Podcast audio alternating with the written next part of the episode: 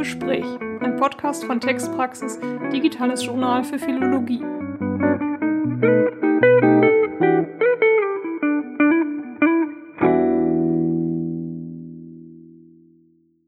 Herzlich willkommen zum zweiten Podcast von Textpraxis. Wir sprechen heute über das Politische im Pop. Ich bin Immanuel Nova von der Uni Koblenz-Landau und neben mir sitzt Kerstin Willems von der Uni Münster. Wir beide sind auch die HerausgeberInnen der fünften Sonderausgabe von Textpraxis mit dem schönen Titel The Sound of Germany. Ja, vielleicht sollten wir erst einmal erzählen, wie es zu dieser Sonderausgabe gekommen ist. Wir haben uns nämlich schon 2017 bei einer Tagung zum Politischen in der Gegenwartsliteratur gefragt, wie es da mit dem Pop aussieht. Der tauchte dort nämlich gar nicht auf. Und deswegen haben wir uns ähm, die Aufgabe gestellt, das bei einer eigenen Tagung nachzuholen. Das Problem mit dem Pop ist aber die Fülle an Material, die natürlich kein Mensch überblicken kann. Und so war die Tagung, die wir dann im März 2019 hier in Münster gemacht haben, erstmal ein sehr breites Panorama von spannenden Sachen, die man sich anschauen kann. Von Hip-Hop über Rechtsrock bis Schlager war da echt alles dabei. Und das andere Problem, das wir hatten, das sich eben auch schon 2017 auf der Tagung gestellt hat, war ähm, das Problem mit diesem Begriff des Politischen, der sich wirklich schlecht festnageln lässt. Wir haben uns dann im Grunde darauf erstmal beschränkt zu sagen, dass das Politische etwas anderes ist als Politik. Politik als das Tagesgeschäft von PolitikerInnen, das, was in Parlamenten, in Gremien und so weiter passiert, das ist was anderes als das Politische, das eher Aushandlungsprozesse meint, die in der breiten Gesellschaft passieren und an denen eben nicht nur BerufspolitikerInnen beteiligt sind, sondern wir alle. Und ganz explizit eben auch Kunst und Literatur und eben gerade auch Pop. Nämlich Pop mit seiner extremen Reichweite, der eben auch Leute erreichen kann, die sich normalerweise nicht mit politischen Themen befassen, äh, in dem Pop einfach auf uns zukommt, in Einkaufspassagen als Hintergrundmusik läuft, im Autoradio, und dadurch, dass Pop also so niedrigschwellig ist, kommen wir alle eigentlich ständig mit ihm in Berührung und haben dadurch zumindest die Möglichkeit, politische Messages zu hören. Dabei ist uns aber natürlich auch klar, dass es ähm, explizit politischen Pop gibt, der also auch die Absicht hat, ähm, Messages zu verbreiten. Also ich denke mal zum Beispiel an feine Sahne Fischfilet oder so und eben den Rest, den Großteil, der überhaupt gar nicht die Absicht formuliert, politische Botschaften zu vermitteln. Also Helene Fischer beispielsweise. Aber natürlich sind auch diese Sachen politisch, indem zum Beispiel bestimmte Geschlechterbilder hier kolportiert werden. Das macht für uns die Sache natürlich auch nicht leichter. Erwähnenswert ist vielleicht noch, dass im Vorfeld der Tagung von 2019 mehrere Radiosender bei mir angerufen haben und ein Interview mit mir machen wollten. Also das ähm, ist mir vor einer Tagung echt noch nie passiert. Ähm, und die haben mich dann auch mit Fragen konfrontiert, auf die ich nicht vorbereitet war. Ähm, die haben dann Sachen gefragt wie, was würden Sie denn Menschen raten, die sich Sorgen machen, wenn, ähm, wenn die Kinder möglicherweise sexistischen Hip-Hop hören? Und da musste ich dann einfach auch gestehen, dass unsere Tagung solche Fragen nicht wirklich beantworten konnte. Also zumindest nicht in dieser Praxisnähe. Aber ähm, diese Fra dass diese Fragen kamen, zeigt ja, dass die Leute sehen, dass Pop politisch ist. Und eben politischer als manchen eben manchmal lieb ist. Und dass da auch total viel passiert, worauf man kritisch blicken muss. Nach jetzt vier Jahren, nachdem wir zwei Tagungen, ein Sammelband, also diese Sonderausgabe, eine Monographie zu Rammstein und jetzt eben diesen Podcast gemacht haben, können wir eigentlich immer noch nur sagen, dass wir an der Oberfläche dieser Frage nach dem Politischen des Pop kratzen. Was wir in der Sonderausgabe von Textpraxis versucht haben und jetzt eben auch nochmal versuchen in diesem Podcast zu zeigen, ist, dass es bestimmte ästhetische Verfahren gibt, mit denen das Politische als Form sozialer Aushandlungsprozesse in Popmusik geführt wird. Und ähm, wir wollen jetzt ein, anhand von ein paar Beispielen, die wir mitgebracht haben, ja, diesen politischen Verfahren, wenn man so will, ein bisschen nachspüren. Zentral ist sicherlich das Verfahren der Intertextualität. Das heißt, dass Bezug genommen wird auf ältere Songs oder andere Vorlagen und dann irgendwie weitergeführt wird.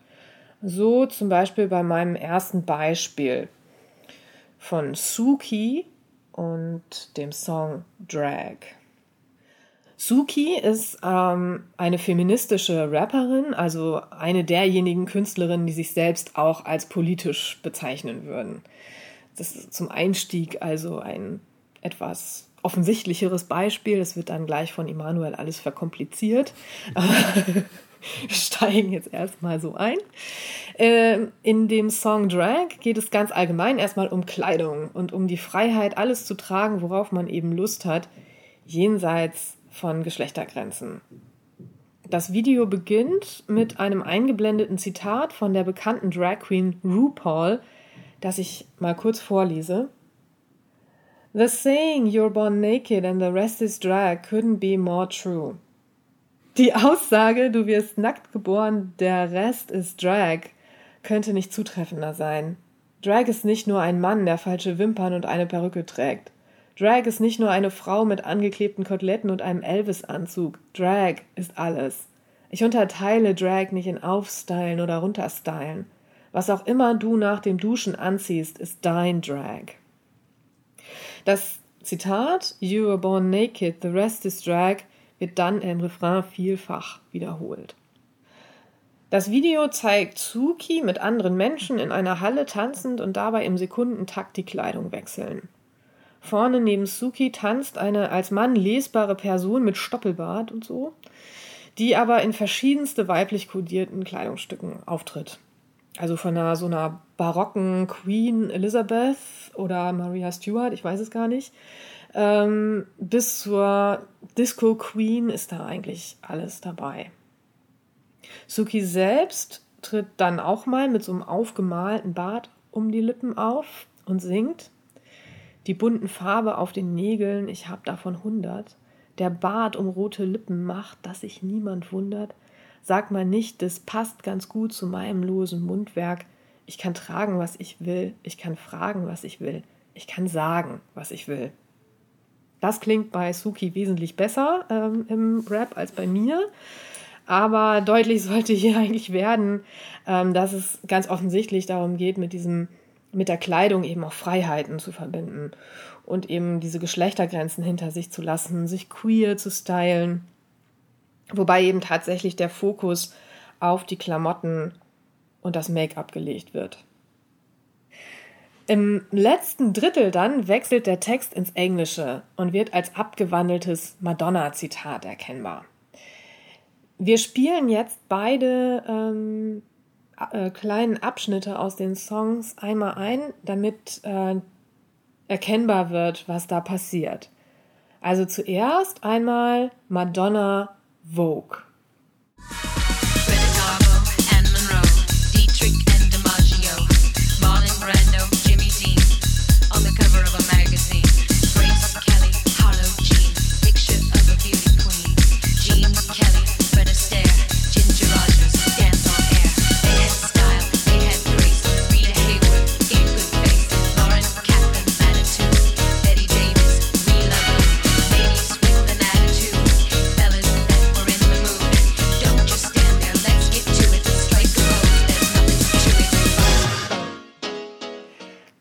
Diesem kurzen Schnipsel aus Madonna schauen wir uns jetzt einmal an, was Suki daraus macht. We are born naked, the rest is drag. Lady Gaga and Monroe, Tank Girl and Christonio, Gwen Stefani, Pink and Eve. On the cover of a magazine, Madonna, Portman, Natalie, picture of the beauty queen.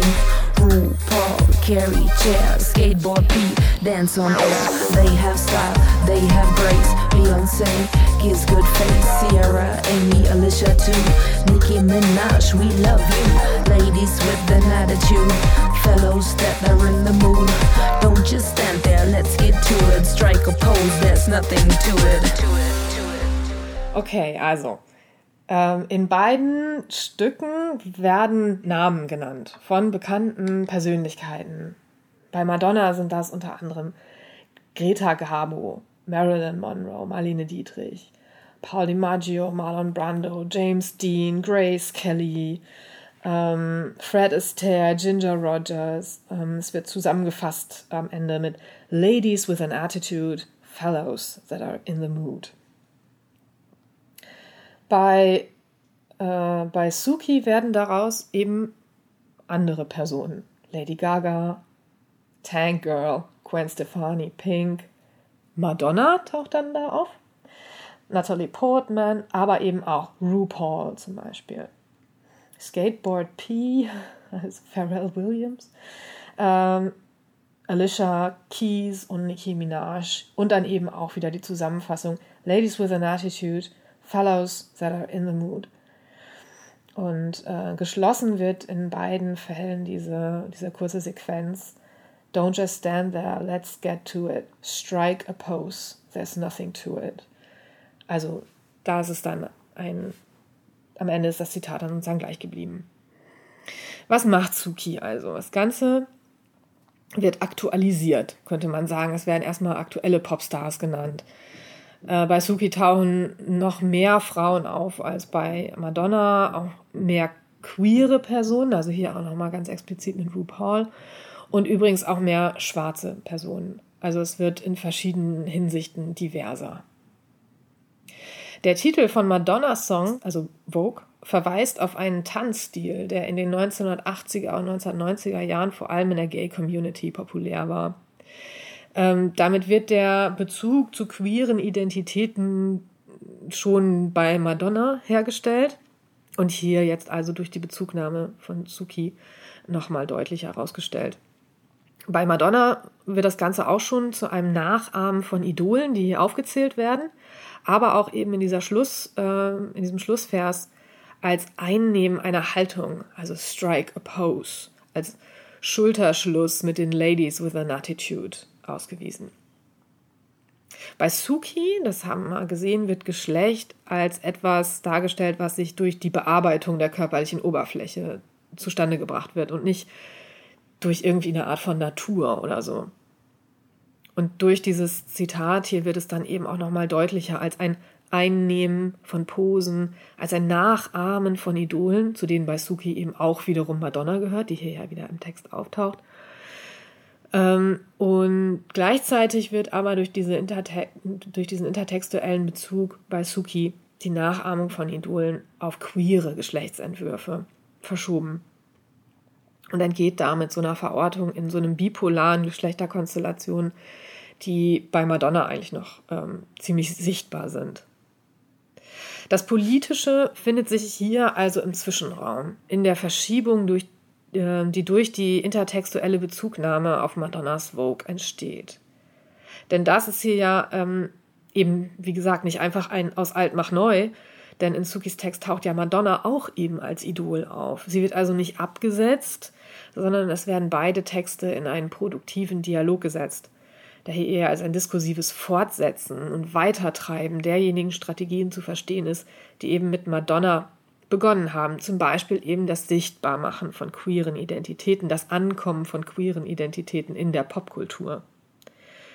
Sichtbarmachen ist mit Jacques Rancière gedacht eine der wichtigsten Strategien des Politischen. Nach Rancière ist das Politische eben ein Moment, in dem sich eingefahrene politische Strukturen dynamisieren. Vor allem in der Hinsicht, dass Subjekte auf die Bühne kommen, die vorher im Marginalen existierten und von der Öffentlichkeit nicht weiter wahrgenommen wurden.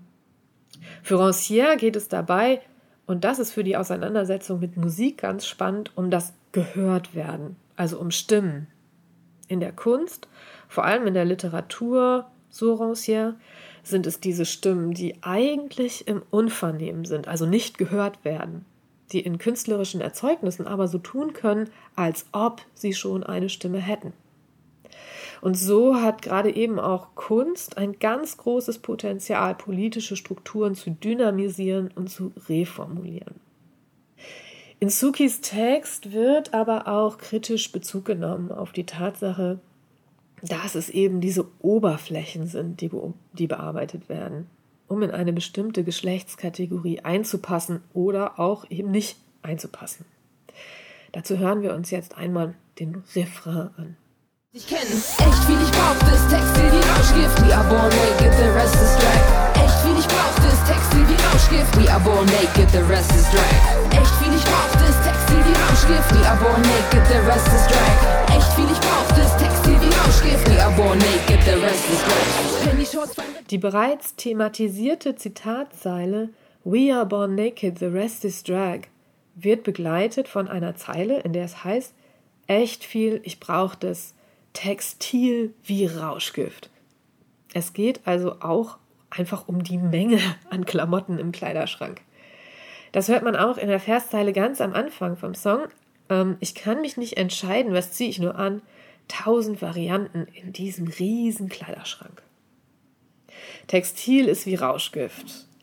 Und ähm, das ist natürlich auch hier ein sehr plakatives Statement zum Konsumverhalten und zeigt also, dass Kleidung einerseits eben Freiheiten mit sich bringt, verschiedene Geschlechtsidentitäten zum Ausdruck zu bringen und eben auch damit zu spielen. Andererseits eben halt auch ganz einfach mit kapitalistischem Konsum verbunden ist. Dieses Spannungsverhältnis ist irgendwie äh, symptomatisch für den Pop. Ne? Weil einerseits ist Konsumkritik immer, äh, taucht immer mal wieder auf und ist ein ganz spezielles Thema im Pop. Weil Pop eben ja auch selbst ein Konsumgut ist es will sich verkaufen, es muss sich auch einfach verkaufen. Aber eben vor allem dann auch, wenn wir über engagierte Kunst reden, wie es in Sukis Fall ja auch ähm, der Fall ist, äh, muss es eben aber auch darum gehen, dieses Engagement in den Vordergrund zu stellen. Es geht also gerade nicht um Marketing, es geht um Aufrichtigkeit, um Authentizität, um Realness. Und dieses spannungsvolle Verhältnis von äh, Marketing und Politik werden wir auch gleich noch weiter verfolgen ähm, in diesem Podcast. Wir haben uns in der Sonderausgabe immer wieder an einigen Stellen auch damit befasst. Ähm, ganz explizit haben wir uns äh, in unserer Monographie zu Rammsteins Deutschland ähm, gefragt, ob Rammstein eben politische Kunst ist oder ob ähm, ja, die einfach politische Skandale als Marketingwerkzeug nutzen. Und das Buch wird jetzt auch bald im Metzler Verlag erscheinen. Aber jetzt gebe ich weiter an äh, Emanuel Nova, der uns eben noch mal ein bisschen was zu Marketing, Realness und Pop erzählen möchte. Kerstin hat uns gerade am Beispiel von Suki gezeigt, wie mit komplexen ästhetischen Verfahren wie etwa Intertextualität, äh, über das Politische gesprochen werden kann. Es geht also um ein Spiel mit Rollen, mit Identitäten und Ähnlichem. Es gibt natürlich auch Kunstformen, die ganz anders verfahren und da könnte man zum Beispiel an den Gangster-Rap denken. Da geht es gerade eben nicht um Spiel, es geht nicht um Rollen, die eingenommen werden, sondern es geht um das vermeintlich authentische Dasein als Rapper, als krimineller Rapper. Und dieses Dasein manifestiert sich natürlich im Gefängnis. Und der Rapper Jesus von der Gruppe 187 Straßenbande wurde soeben zu 18 Monaten Gefängnis verurteilt. Und die Schlussworte des Richters sind bezeichnend. Wer, wenn nicht sie, gehört in den Knast? Da geht es nicht mehr um eine Rolle. Da geht es um einen authentischen Verbrecher. Nochmal der Richter. Sie inszenieren sich als Gangster-Rapper und wollen als Straftäter behandelt werden. Jetzt werden sie als Straftäter gewürdigt. Und dann geht es ins Gefängnis. Man kann natürlich so auf 187 Straßenbande und die Texte und die Songs schauen, wie der Richter es tut und wie er es als Richter auch tun sollte. Heißt also, man schaut aus einer juristischen oder soziologischen Perspektive auf den Protagonisten, dem Fall Jesus, und damit auf die Person und argumentiert, das ist kriminelle Devianz. Das wäre nur eine mögliche Strategie. Eine andere Strategie setzt ganz anders an und würde auf einer ästhetischen Wahrnehmung beruhen, die die Songs wahrnimmt, die Autorfiguration, also nicht die Person, und das Argument wäre dann, das ist Kunst. Genau diese Strategie fährt dann auch erwartbarerweise der Anwalt von Jesus. Er argumentiert, dass es dem Gericht wohl schwerfallen würde, es sei schwer zu ertragen, Zitat, dass es sich vielleicht um Kunst handelt. Die Argumente kennt man, wenn man über Gangsterrap nachdenkt. Kunst oder einfach Kriminalität. Kerstin hatte schon angedeutet, was sollen wir als Ratgeber eigentlich tun, wenn die Kinder Gangsterrap hören? Daniel Haas nimmt genau das Argument 2018 in der Zeit auf. Er schreibt, wird das jetzt eine feuilletonistisch betriebene Feier des Vulgären, wie man sie selbst bei Popkritikern der Premiumpresse immer wieder erleben muss. Wird einem zum x-ten Mal erklärt, warum noch die größten Sauereien, die der sogenannte Gangster-Rap, und ja, dieser Jesus und seine 187-Kollegen machen Gangstermusik, textlich und bildlich unter die Leute, vorzugsweise die Jugend bringt, warum diese depravierte Spielart der Kulturindustrie dann doch irgendwie Kunst sei. Womöglich eine neue, wilde Art der Lyrik. Die Analyse, die dann folgt, ist allerdings zu hinterfragen. Haas behauptet, Zitat, es gibt keinen Humor mehr, keine Ironie, keine Wortspielchen, den ganzen literarischen Zierrat, mit dem selbst der krasseste Rap aus Offenbach, Haftbefehl oder Berlin, Bushido, seine Mittelschichtshörer bezürzte. Nun könnte man sich überlegen, ob Rap ohne diese ganzen literarischen Zierat überhaupt denkbar wäre. Meines Erachtens eher nicht. Ähm, und ganz sicher nicht bei 187 Straßenbande. Die These, die Haas vorbereiten möchte, ist allerdings weitaus überzeugender. Er schreibt, was man in den Songs zu hören bekommt, das markiert eine neue Härte, die Weltanschauung und das Menschenbild betreffend. Aber wie wird diese neue Härte eigentlich erzeugt? Und wie wird die ästhetisch in den Texten kommuniziert? Es geht natürlich um die Ausstellung des Authentischen. Und genau das Spiel kennt man natürlich aus dem Rap. Kerstin hat es eben schon erwähnt. Es geht um Realness. Es geht darum zu zeigen, dass die Devianz und die Härte, die Kriminalität eben nicht nur ein ästhetisches Spiel ist, sondern tatsächlich in der Wirklichkeit geschehen ist und geschieht. Und das kann man natürlich besonders gut zeigen, wenn man eben ins Gefängnis gesteckt wurde. Denn diese ähm, Prozesse und die Pressemeldungen, die die Prozesse begleiten und die Inhaftierung bewirken eben gerade nicht die Läuterung, oder, das wäre ja auch eine Intention, den Jugendlichen zu zeigen, dass das vielleicht nicht der richtige Weg ist. Ganz im Gegenteil. All diese Prozesse und Pressemeldungen sind die perfekte externe, authentische Beglaubigung dieser Devianz und der Härte und damit elementarer Teil der 187-Inszenierung. Und jetzt habe ich schon hier die beiden Fluchtpunkte genannt, Inszenierung versus authentische Devianz. Jesus nimmt genau das auf in seinem Song Was hast du gedacht hören wir, du hast gedacht, ich mache Spaß, aber keiner hier lacht. Sieh dich mal um, all die Waffen sind scharf. Keine Inszenierung, kein Spaß, sondern echte, scharfe Waffen, mit denen echte Verbrechen begangen werden. Wir fragen uns nun, was soll diese Härte? Was soll das Authentische? Oder, um die Worte von Jesus aufzunehmen in Warum, Sie fragen, Jesus, warum bist du nur so? Warum immer diese Sachen, aber nichts mit Niveau? Warum dies, warum das? Warum nicht einmal mit Message? Und ich denke mir nur, warum hältst du nicht einfach die Fresse? Hören wir den Song kurz rein. Sie fragen Jesus, warum bist du nur so? Warum immer diese Sachen, aber nichts mit Niveau? Warum dies, warum das, warum nicht einmal mit Message? Und ich denke mir nur, warum hältst du nicht einfach die Fresse? Wenn wir die eben zitierte Textstelle nochmal uns in Erinnerung rufen, warum nicht einmal mit Message? Und ich denke mir nur, warum hältst du nicht einfach die Fresse? Dann erkennen wir einen intertextuellen Verweis. In den Texten von 187 Straßenbande wird oft auf 50 Cent verwiesen, aber hier haben wir einen Verweis auf den paradigmatischen politischen Rap-Song überhaupt, The Message ähm, von Grandmaster Flash. Wir hören auch kurz rein, Sie kennen den Song wahrscheinlich.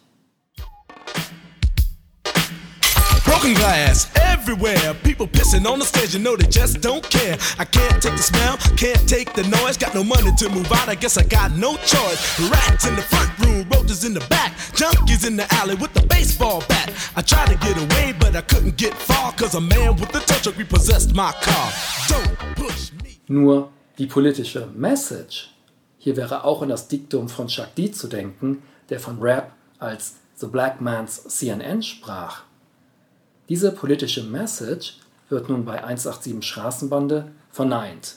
Die Frage nach dieser wird mit verbaler Gewalt gekontert. Mehr noch, nicht nur die Botschaft wird verweigert, es wird zudem erklärt, dass die Texte von 187 Straßenbande in bester kapitalistischer Manier nur eine Nachfrage bedienen. Zitat aus Prominent: Sie wollen Skandal, ja, sie kriegen Skandal. Jesus reflektiert also die Rezeption, reflektiert die medialen Verfahren der Skandal Skandalisierung und nutzt diese. Und er nutzt diese, um Texte, um Musik zu verkaufen, um sein authentisches Bild als authentischer Rapper zu kommunizieren und damit eine bestimmte Position zu markieren, ein bestimmtes Feld zu besetzen. Die Ausstellung des finanziellen Erfolges legt eine Linie an, einen vermeintlichen Gegenpol zu der Devianz und Härte darstellt. Es geht, so die These, um eine Ästhetik des Konservativen oder Kleinbürgerlichen. Oder genauer um die Diskussion der möglichen Teilhabe oder der Verweigerung der Teilhabe. Genauer können wir uns das in Highfish Nikes All Stars anhören. Frische Sneaker, ja genau so muss das sein. Doch hänge nur zu Hause, bin am Batzen, geh nur raus, um zu verteilen. Er macht ausladende Aussagen, worauf warten, ich komm vorbei und hau ihm eine rein. Alles, was ich wollte, war ein Bands in der Einfahrt. Nein, alles, was ich wollte, war eine gottverdammte Einfach. Wer hat so viel, wer macht so viel Geld in meinem Alter? Es werden die heftigsten Viper geklärt im Vorbeifahren durch den Dreck von meinen Ex, ab jeder Marke erkennt uns. Stampen schreiben, dieser Motherfucker gefällt uns. Die Makarov hängt los und die Akte ist endlos, weil meine ganze Bande macht die Patte mit Endgroß. Ich trag den Nike-Anzug. Ich zitiere ein paar Zeilen aus dem, was Sie eben gehört haben. Alles, was ich wollte, war ein Benz in der Einfahrt. Nein, alles, was ich wollte, war eine gottverdammte Einfahrt. Und wenig später, guck einmal, der Benz und die Rolex sind bezahlt. Diese Textstelle muss mit den wenig später folgenden Zeilen parallel gelesen werden. In diesen Zeilen wird wiederum die Gangster-Ästhetik aufgerufen. Zitat aus dem gleichen Song: Schlampen schreiben, die Makarov hängt lose und die Akte ist endlos. Was passiert hier? Was wird jetzt eng geführt? Wir haben eine Pendelbewegung, die sich zwischen der bürgerlichen Welt und ihren Insigien, die für den Erfolg stehen der bürgerlichen Welt, und auf der anderen Seite die Welt der Gewalt und der illegalen kriminellen Taten bewegt. Die Teilhabe an der bürgerlichen Welt wird thematisiert. Ein Benz in der Einfahrt ist ja genau das Spießerbild, was wir irgendwie aus den Nachkriegsjahren kennen. Und auch der Benz und die Rolex sind bar bezahlt, also weder geklaut noch auf Kredit gekauft, sondern direkt bezahlt. Das ist eigentlich eine, eine Vorstellung äh, von Ökonomie und äh, von Geldverkehr, die wir mittlerweile ad acta gelegt haben. Das wäre eigentlich das, was wir als sehr spießig bezeichnen würde. Aber genau diese Teilhabe wird nicht nur thematisiert, sie wird auch problematisiert und dann als unerreichbar markiert und verworfen. Wir haben also nicht mehr das bürgerliche Ideal, was von allen angeschrieben wird, sondern das Ideal wird direkt in Frage gestellt und durchgestrichen. Das Ideal ist ja auch gar nicht zu erreichen aufgrund des sozioökonomischen Hintergrunds. Wenn es zu erreichen ist, und letztlich ist es dann doch zu erreichen, dann nur durch illegale Operationen. Aber dann ist der Benz eben nicht mehr das, was man im Vorort finden würde, sondern der ist so maximal getuned und die Rolex ist aus Vollgold. Das Ganze wird überzeichnet und in diese Hip-Hop-Ästhetik des Playing Big eingebaut. Die Absage an die bürgerliche Welt wird explizit thematisiert. Und zwar in dem Song mit dem sehr merkwürdigen Titel Das Volk, das sind wir. Digga, wer muss sich wo integrieren? Euer Regelwerk ist nicht das Vorbild von mir. Hier baut sich also einer nicht ein in den bürgerlichen Kanon, in die bürgerlichen Normen, sondern nimmt sich ganz explizit heraus. Zitat, Zweifeln an euren Grundregeln haben unsere Werte, wollen die in Schutz nehmen. Das rappende Subjekt stilisiert sich somit als souveränes Subjekt, das autonom Regeln setzt und sich aus der Gesellschaft, aus dieser bürgerlichen Welt mit dem Benz in der Einfahrt entkoppelt. Jetzt fragen wir uns nur, wo ist eigentlich das Politische? Darüber sprechen wir. Und genau diese Frage hat Jesus schon beantwortet, und zwar in Warum. Wir haben es gehört. Warum nicht einmal mit Message? Und ich denke mir nur, warum hältst du nicht einfach die Fresse? Genau da ist das Politische. Genau in diesen Zeilen lässt sich das Politische lokalisieren. Wir haben nämlich einerseits den intertextuellen Verweis auf den politischen Rap, The Message, wir haben es eben gehört. Genau dieser wird aber im zweiten Schritt durchgestrichen. Aber eben, er wird vorher aufgerufen und präsentiert. Aber die Verweigerung des Politischen und der politischen Auseinandersetzung wird explizit gemacht. Warum hältst du nicht einfach die Fresse? Sprachliche Agency wird also neu verteilt und neu zugeteilt. Die wohlmeinenden BildungsbürgerInnen, die um eine Botschaft bitten, wo ist denn die Message, verstummen nicht, sondern sie werden stumm gestellt. Und zwar durch Jesus. Und das vormals marginalisierte, aber nun souveräne und sich selbst setzende Subjekt spricht bzw. rappt. Die politische Aktivität, und als diese werden die Texte gelesen, Zitat, macht sichtbar, was unsichtbar war.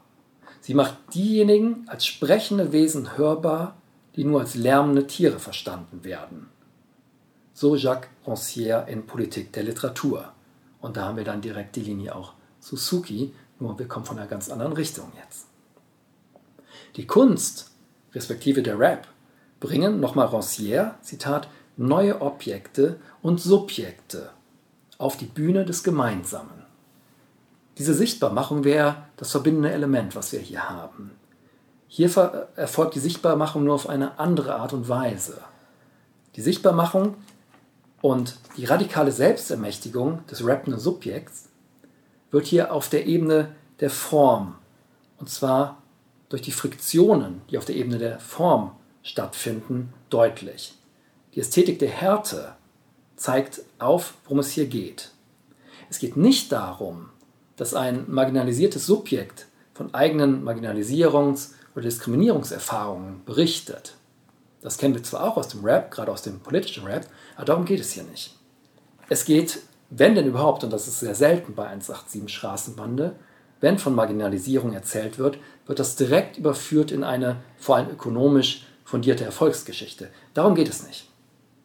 Es geht genau um diese Reibungen zwischen der Welt des Bürgerlichen, der Unmöglichkeit der Teilhabe an dieser Welt und der Absetzung von dieser Welt und der Überzeichnung und der Setzung von eigenen Codes und eigenen Normen, die sich dann auch in den überzeichneten Insigien wie dem absolut getunten Mercedes, es gibt einige Hymnen bei 187 auf diesem Mercedes, finden lässt. Genau darum geht es. Da findet das Politische statt. Und jetzt versteht man auch, warum das Politische und das Sprechen in den Texten dezidiert durchgestrichen wird. Es geht um die Tat, es geht um das Handeln, genau gesagt, es geht um Geldverdienen. Das ist nämlich, das Geldverdienen ist das Zeichen für Realness, für das authentische Dasein als Rapper und das zeichnet 187 Straßenbande aus. Alle anderen reden nur. Auch Haftbefehl mit seinen ganzen ästhetischen Spielereien. Das ist nicht real.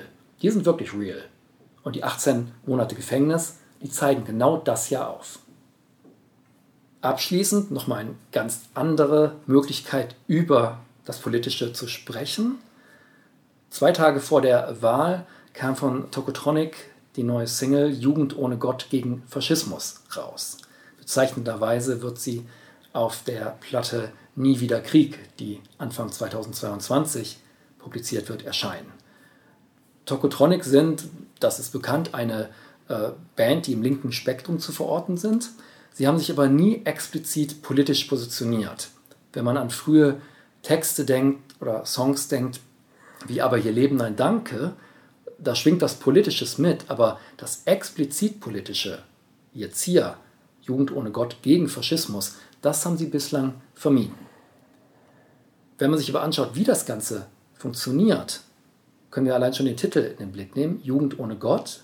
Hier auch wieder, und das wäre ja ein gemeinsames Element, was Kerstin schon angesprochen hat, ein intertextuelles Verfahren. Ödern von Horvaths Text Jugend ohne Gott ist bekannt. Da sind, oder da ist die Jugend ohne Gott genau die, die die schrecklichen Taten vollziehen, die der Lehrer beobachtet. Hier wird das Ganze dann zitiert, wortwörtlich, Jugend ohne Gott, aber gedreht. Die Jugend ohne Gott ist hier die Jugend, die sich gegen Faschismus stellt. Hier sind wir dann im Politischen sehr weit schon Richtung Politik wieder gerückt. Also hier wird es ganz explizit. Wir hören ja schon wieder etwas von Literatur engagée und der Debatte zwischen Sartre und Adorno anklingen. Aber hier bezieht Tokotronic ganz explizit Position. Wenn wir in die erste Strophe reinhören, und das tun wir jetzt ganz kurz. Du verbringst den Sommer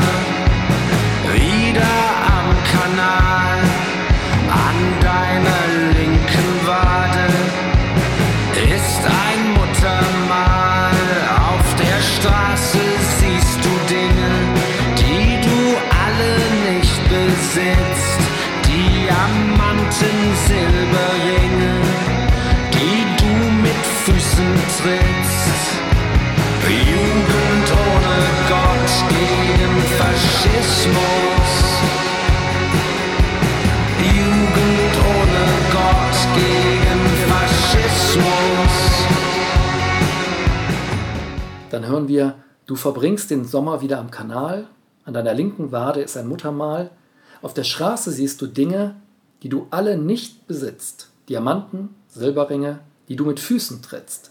Und dann Jugend ohne Gott gegen Faschismus, Jugend ohne Gott gegen Faschismus. Und in der nächsten Strophe kommt dann auch das popkulturell überformte Skateboard wieder vor, was wir ja auch schon gehört haben. Also eine Kapitalismuskritik gegen die Dinge, die man nicht besitzt, gegen Diamanten, Silberringe, die in Siegchen der bürgerlichen Welt tauchen hier auch wieder auf. Die werden hier aber nicht überformt und noch gesteigert. Sie werden abgelehnt, sie werden mit den Füßen getret, getreten und dann das Entscheidende, die politische Positionierung, die eindeutige politische Positionierung der Jugend ohne Gott gegen Faschismus. Das ist der Aufruf, den Tokotronic hier schalten. In Klammern, es gab übrigens einen ähnlich expliziten Aufruf für die Corona-Impfung. Auch da eine ganz explizite politische Positionierung von Tokotronic. Ja, und ich hoffe, dass man jetzt, oder wir hoffen, dass man jetzt am Ende ähm, ein bisschen sehen kann, äh, wo die Gemeinsamkeiten bei diesen vielen Beispielen, die wir jetzt genannt haben, liegen. Also es geht einerseits darum zu zeigen, wie spannungsvoll dieses Verhältnis von Konsum, Markt und Kunst irgendwie aufgefahren wird. Ähm, dass im Pop auch immer irgendwo zwischen Vermarktung und Anspruch pendelt und eben zwischen Message und Marketing, wenn man so will. Ähm, andererseits geht es eben auch immer um Inszenierung und Authentizität, Realness äh, war hier so ein Begriff, der da gefallen ist.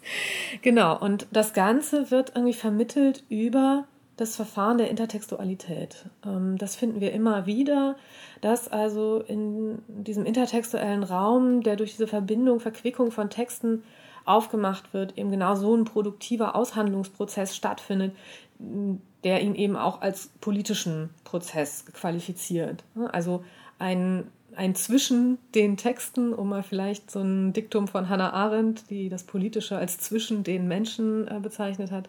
Also hier ein zwischen den Texten, in dem sich halt ein Prozess der Aushandlung, der Ablehnung, der Neugestaltung, Reformulierung oder Aktualisierung zeigt, der ähm, also genau das äh, aufmacht, was unter anderem eben, wie schon gehört, Rancière äh, mit der Sichtbarmachung und vor allem eben der Hörbarmachung in unserem Kontext zum Beispiel adressiert hat. Wir danken fürs Zuhören und hoffen, dass wir das Interesse für die Sonderausgabe geweckt haben. Vielen Dank.